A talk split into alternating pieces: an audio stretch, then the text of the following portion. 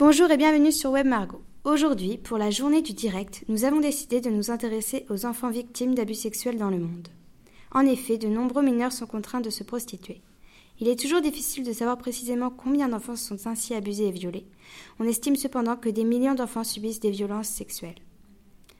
Pour lutter contre ce fléau, en 2008, 137 gouvernements se sont réunis à Rio de Janeiro pour le troisième congrès mondial contre l'exploitation sexuelle des enfants et des adolescents. Malgré cette prise de conscience politique, on retrouve dans de nombreux pays des phénomènes de violence et d'exploitation sexuelle. Traite des enfants à des fins sexuelles, tourisme sexuel, pédopornographie, prostitution enfantine. Il semble même que les phénomènes d'exploitation et de violence sexuelle ont tendance à s'intensifier. Autre constat dramatique. Une étude nationale menée au Swaziland en 2007 a révélé qu'environ une personne de sexe féminin sur trois avait été victime de violences sexuelles lorsqu'elles étaient enfants. Ces atteintes aux droits de l'enfant sont pour nous insupportables. Cela doit obliger les gouvernements à accentuer le combat contre les auteurs de ces délits. C'était Odile et Jérémy pour Web Margot.